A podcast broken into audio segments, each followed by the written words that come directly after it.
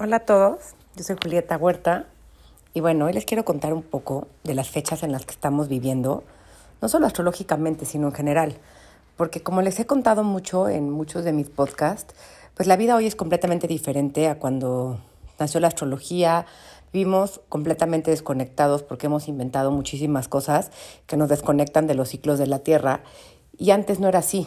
Y de hecho, casi todas las festividades que tenemos tienen un un inicio eh, astrológico, porque antes la vida en la Tierra era súper difícil si no nos regíamos por las estrellas para poder planear eh, cuándo, se tenía que plantar, cuándo se tenía que cosechar, ¿no?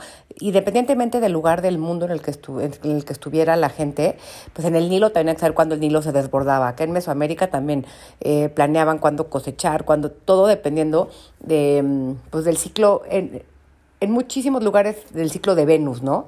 Que ahorita justo Venus está como evening star, ¿no? También los mayas, este, em, y muchas culturas trabajan mucho con Venus cuando se ve como estrella de la noche o cuando se ve como morning star, ¿no? Pero bueno, para no echarles tanto choro, nada más les quiero eh, contar un poco de lo que es el solsticio, contarles también un poco de lo que es astrológicamente la Navidad. Em, y darles algunos rituales para terminar el año, ¿no?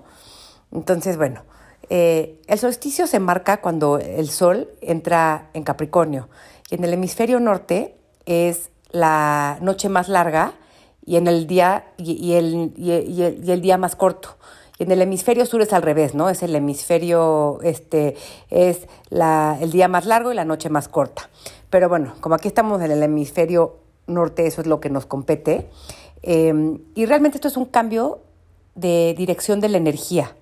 Em, donde las noches empiezan a ser más largas y, y aunque se puede sacar una carta astral de, del, este, del momento del, del solsticio, cuando, justo cuando el sol entra, que sirva como, como, este, como parámetro para los próximos tres meses, em, les voy a contar ahorita un poco cuál es la energía que se vislumbra, pero siempre de todas maneras esto es como ir un, hacia adentro, ¿no? Es un, momento para centrarnos, para irse a lo desconocido, hacia lo que realmente vale la pena guardarnos, para cuando el sol entre en Aries en, el, en, la, en, en, la, en este, este en el año nuevo astrológico, como empezar esta, esta primavera, estas cosas que hoy entendimos, ¿no? Hoy tenemos refrigeradores, no, no tenemos que estar, este, pues antes la gente tenía que salar, ¿no? O sea, eh, salar la comida, estar, no sé, unos salían en el invierno, hoy tenemos calefacciones, o sea, la dinámica es completamente diferente. Pero entonces todos estos puntos, eh, pues conectaban a la gente más con la tierra, ¿no? Em, también la Navidad, de hecho, tiene que ver astrológicamente con que justo el día 24, o sea, ahorita el, el 21 es la noche más, más, más, más larga. Y después las noches siguen estando súper oscuras, pero justo el 24 es el día que empieza otra vez a moverse el sol hacia la luz, ¿no? Que los días empiezan otra vez poco a poco a empezar a ser más largos hasta, mm, hasta el año nuevo astrológico, como les digo. Y entonces, este esta luz, este sol que se vuelve a hacer cada vez, a ganarle la batalla a la oscuridad, ¿no? Que en todas las culturas también hay esta eterna batalla entre la luz y la oscuridad, es Dios, es Jesús en las tradiciones, en las tradiciones católicas. Eh, si ustedes ven también Jesús siempre tiene una aureola como solar. O sea, obviamente, mientras el tiempo eh, ha transcurrido y las culturas también han cambiado y las formas de vida, pues los mitos también van cambiando, además de toda una onda eh, patriarcal, ¿no? Que, que nos ha desconectado de muchísimas cosas, ¿no? Desde de la tierra, de nosotros, de muchas, pero bueno, sin, sin entrar en, en intensidades ni debates, esto es lo que significa la Navidad, ¿no? Justo estamos celebrando el triunfo de la luz sobre la oscuridad que empieza otra vez a reinar en el mundo. Em, en el cristianismo, pues, o catolicismo, pues llámenlo Jesús, ¿no? O sea, pusieron esta persona que yo no estoy que no exista o que, o de hecho yo sí creo que hay una eh, fue un ser que, iluminó, pero antes de él también hubo figuras muy parecidas en la cultura sumeria y en otras culturas sobre las que el cristianismo tomó estas tradiciones, pero realmente su base es astrológica. Em, entonces, es importante saber qué, es lo que estamos también em, como celebrando, no, solo desde el punto de, punto de vista católico, ¿no? Y, y también otra cosa que les quería contar, nada más digo como dato curioso, porque casi todas nuestras historias vienen de la tierra, ¿no? De este paganismo que después fue, eh, eh, pues, reinventado, un poco como lo que pasó en México con los, los aztecas, ¿no? Tenemos muchísima eh, herencia de las, de, las, de las raíces aztecas que cuando llegó la, pues la iglesia también las transformó y se unieron las dos cosas igual. De hecho, todo el culto a Santa Claus tiene que ver con, con rituales celtas, porque en, justo en esta, más o menos en esta época, eh, hay unos honguitos rojos que tienen rojo con blanco, que cuando la gente se los comía, empezaban, tenían un trip como alucinógeno que los llevaba a la felicidad y, estos crecen justo abajo de, los pinos. Entonces, este, mm, y, y, siempre hay renos cerca de ahí, ¿no? De, de, porque como ustedes saben, también los hongos aquí en México, pues con, con, con la popó de caballos, de reno, esto es como donde más crecen. Y, y, de ahí nace el culto a Santa Claus, ¿no? Esta persona que tiene que ver mucho con la energía de Júpiter, que es una persona también expansiva, con, con todo este, esta, esta felicidad, ¿no? Entonces, este, no es, no es solo un invento de Coca-Cola, o sea, también este color eh, rojo y blanco tiene un, un, un, de dónde venir, lo pueden googlear si quieren, ahí luego seguro encontrarán historias de, de, de esto que les estoy contando, y, y pues estos viajes que, que los honguitos les les, les hacían a, a, la gente, ¿no? Eh, para encontrar felicidad, para encontrar esta, esta parte. Y bueno, pues la carta del solsticio está súper prominente. Eh, Mercurio y este Venus retrógrado, el que les conté en mi otro podcast. Entonces, esto va a ser un momento en el que podemos usarlo para realinear nuestras relaciones, como les conté, para cambiar nuestras perspectivas. También puede ser que sintamos que hay como una autoridad externa que nos está tratando de aplastar. Pero aquí lo importante es yo qué hago con eso, ¿no? Como en qué manera me transformo, permito que, que, que, que la pérdida encube lo mejor de mí, me permita ir a otras realidades, a otras maneras de pensar y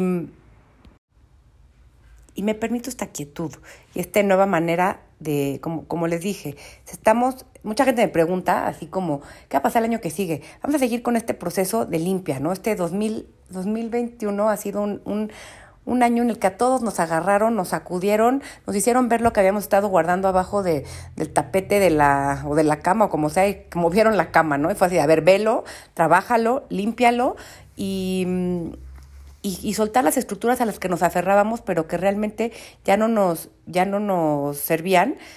Obviamente, eh, mientras uno lo hace como con más, con menos resistencia, menos madrazos nos da la vida, pero esto va a seguir. 2022 eh, sigue siendo una oportunidad de sanar, de limpiar como todo eso que no hemos visto, como les conté en el podcast, este está Quirón ahí que nos va a poder ayudar a, sanar, a realmente ver las cosas desde otro lugar, pero pues tenemos que atrevernos a, a centrarnos en mí, dejar que, de, de, de, estar nada más haciendo lo que los demás esperan, lo que la sociedad, o sea, como realmente qué necesito yo ir hacia adentro, esta comunicación congruente conmigo entre mi corazón y mi, y mi, y mi mente, dejar de tener esta división eh, para poder aceptar lo desconocido y crear una sincronía y, y coincidencia, para poder estar atentos a la magia que solo se ve con el corazón eh, porque es la única manera en que se van a abrir las nuevas rutas. Si seguimos en lo mismo, eh, como yo les he contado esta frase que amo de Calle 13, que es, pues, si quieres cambio verdadero, camina distinto. Si no van a estar en el mismo lugar. Y, este ya es un momento de soltar el pasado, ¿no? De atreverme a ver lo que me dolió, lo veo, lo, lo, lo proceso, pero ya no, it doesn't get a grip of me, ¿no? Eh, Stephen Forrest, que es un astrólogo que amo, dice que cuando hay como tránsitos con Plutón, que ahorita hay, pues, hay mucha energía plutoniana, también pasa porque ya, ya estamos listos para verlo, ¿no? Como que cuando antes, antes eres como que tenemos estos defense mechanisms que, que cierran como lo que está pasando porque no, no, no podemos lidiar. Pero cuando sale esta herida ya la podemos ver afuera, es porque realmente ya podemos lidiar con lo que está pasando. Entonces lidiemos con ello, no dejemos que ese dolor nos vuelva a consumir en, en, y nos cegue, ¿no? sino que realmente usémoslo para ya cerrar y movernos a un capítulo nuevo de vida. Y bueno, quiero ahondar tantito más en esta em, cuadratura que les conté de Saturno con Urano, em, porque les quiero contar un poco de los arquetipos que estos eh, planetas representan y, creo que tienen que ver mucho con esto de justo del año que termina. Em, pero Saturno tiene que ver con el arquetipo de lo conservador, ¿no? Con esto, con esto este como safe approach. Y, Urano tiene que ver con la libertad de lo desconocido, ¿no? Entonces, em, es como, vamos a estar buscando este balance entre atreverme, pero también ir construyendo estas nuevas, como nuevas estructuras que me sostienen y, y encontrar como este, este balance va a ser difícil porque son conceptos completamente opuestos. Pero lo importante es que hay una chance de soltar lo viejo realmente, de soltar los, los patrones disfuncionales y que ya no, ya no, ya no están este, updated, ¿no? O sea, como que en nuestros teléfonos, en las computadoras nos la pasamos haciendo updates, pero en nuestra vida hacemos esos updates, que Mercurio tiene que ver con eso, pero con Urano aquí más, ¿no? Entonces, este, hay que, Urano tiene que ver mucho con libertad, con innovación, y la innovación es son cosas que no conocemos, ¿no? No están nuestros límites de pensamiento, entonces ni siquiera sabemos a dónde vamos. Y a veces eso nos puede causar muchísimo estrés porque Saturno siempre quiere saber qué es lo que está pasando, controlar y demás. Entonces puede ser que nos sintamos divididos, como mucho como cuestionándome, ¿no? Híjole, me quedo en ese trabajo que no me gusta, pero que me paga, o me atrevo a hacer algo que soy yo, ¿no? Y vamos a estar como en este estira y afloje, digo, para quién va, cada, cada, quien va a ser diferente, ¿no? Pero entre lugar, este, quedarme en este lugar seguro o aventarme por algo nuevo, pero que es mucho más yo.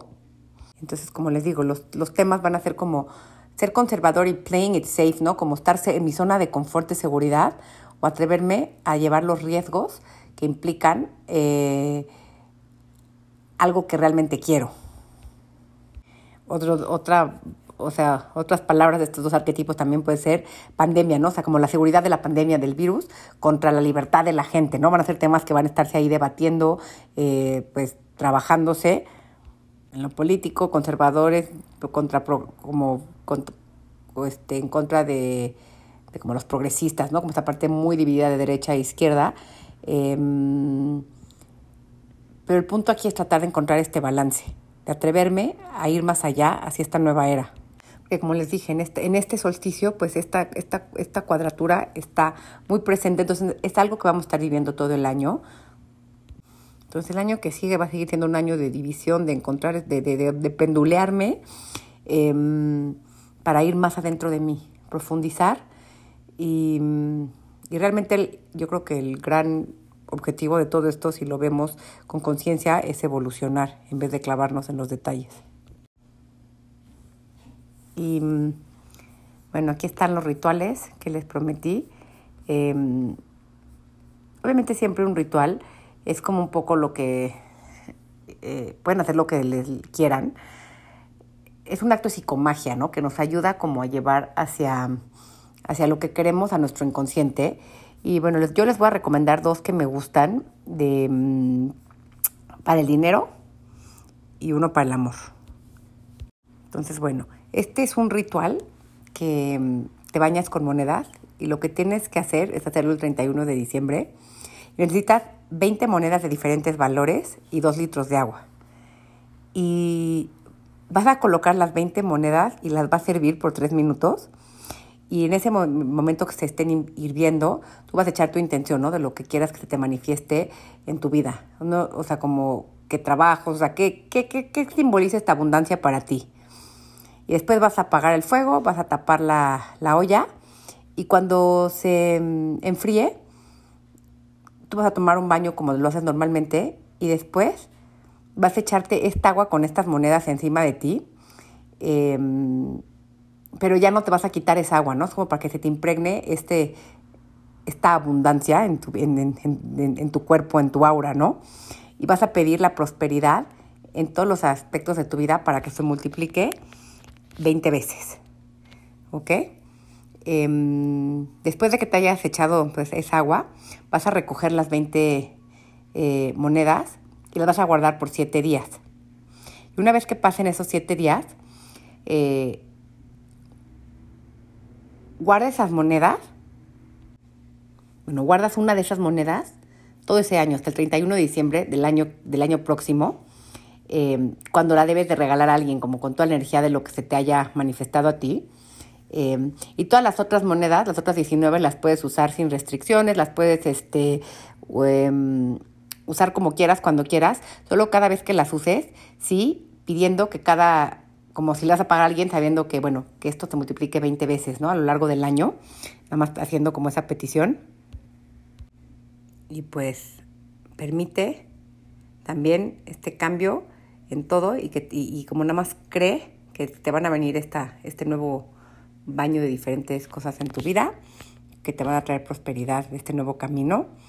Y, y también a cada moneda le puedes poner como, bueno, o las que necesites, como la cosa que necesitas que se te manifieste. Y cuando la das, la das con esa intención de que eso se manifieste 20 veces, como 20 veces más, es una súper buena actitud. Y mm, obviamente a todos estos rituales le pueden agregar o quitar lo que quieran, pero esta es más o menos la base. Y el otro para el amor es también hacerse un baño, em, en, un, en un, poner hervir o pueden hervir o nada más pueden dejar como reposar un rato. Eh, siete rosas rojas, o sea, solo los, solo los pétalos, eh, echarle un poquito de miel, dos litros de agua y un poco de perfume. Y mm, puedes hervirlos o no, eso depende de cada quien. A mí sí me gusta hervirlos, pues si no las dejas nada más como que las rosas se impregnen en el agua unas dos o tres horas y, mm, y lo pones en un recipiente. Y cada vez que te bañes, lo mismo, te bañas con jabón normalmente como te bañas con shampoo y después de que ya te has hecho todo, te echas esta agua encima para que se quede en tu, en tu aura. Y cuando te lo, te lo pones en tu, en tu, por tu cuerpo, mentalizas que, que, el amor va a entrar en tu, en tu vida en este año que comienza. Y mm, después de que te eches esos pétalos, tiras todo en el jardín. Eh,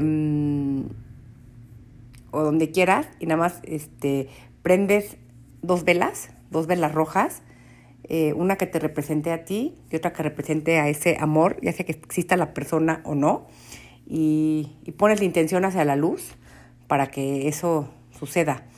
Que hagamos el ritual no significa que el amor va a llegar. También hay cosas que si no están destinadas para nosotros o no estamos en el tiempo correcto, no van a llegar.